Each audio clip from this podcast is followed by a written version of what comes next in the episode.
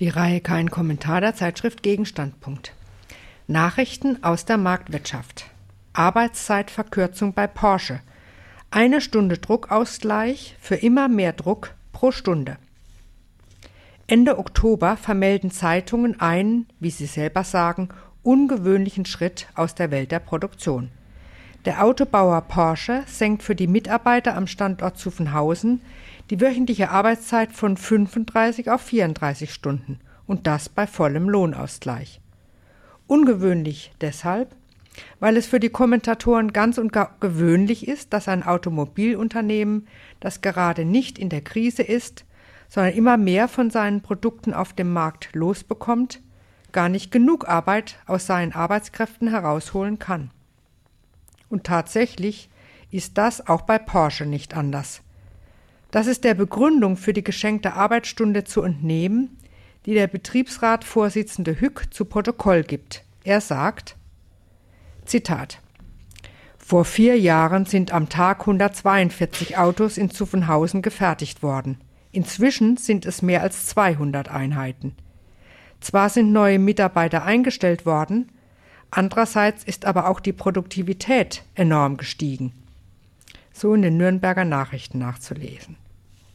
Und er fügt noch hinzu, Zitat, durch die Produktivitätssteigerung in Zuffenhausen nimmt der Stress meiner Kolleginnen und Kollegen zu. Dafür brauchen wir ein Ventil. Das haben wir mit der Arbeitszeitverkürzung in Zuffenhausen erreicht. So nachzulesen in der Automobilwoche.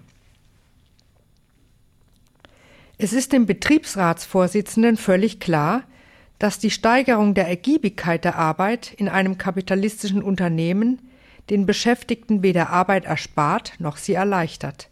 Sie geht vielmehr mit steigenden Belastungen einher. Die Leute bauen pro Stunde mehr Autos für die Firma. Und das ist ökonomisch vernünftig einzig und allein, weil die sich dadurch Lohnkosten spart.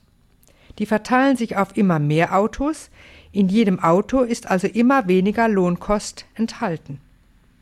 Durch die Produktivitätssteigerung sinken also die Lohnstückkosten, auf der Gegenseite steigert das die Gewinnspanne der Firma.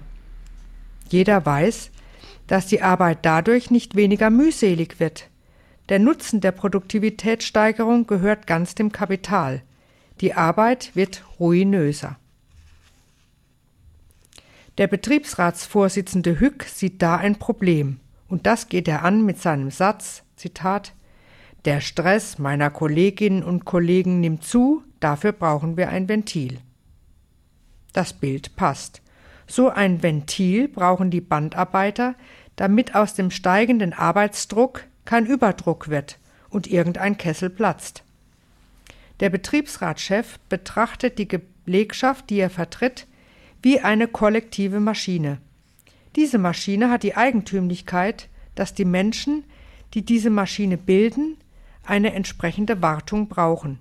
Sie müssen Druck, sprich Stress ablassen können, dem dient die eine gestrichene Stunde, die er, wie er sagt, erreicht hat.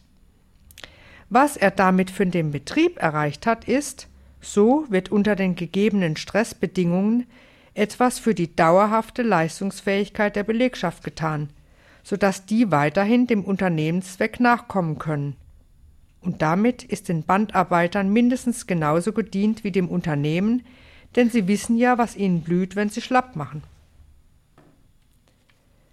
Das Unternehmen tauscht gerne ca. 3% der wöchentlichen Arbeitszeit gegen die grob gerechnet 40% gesteigerte Leistung pro Arbeitsstunde in den letzten vier Jahren und stellt dazu noch klar, dass es auch künftig in Sachen Leistung auf nichts verzichtet, wenn es auf eine Wochenstunde Arbeitszeit verzichtet. Zitat. Wie ein Sprecher erklärte, sind für die weggefallenen Arbeitsstunden keine Neueinstellungen geplant. Zitat Ende. Die unveränderte Arbeitermannschaft darf also jetzt in 34 Stunden erledigen, was sie zuvor in 35 gemacht hat. Und mit all dem pflegt Porsche noch das Image einer Edelschmiede, die Autos für Privilegierte von privilegierten Arbeitern bauen lässt.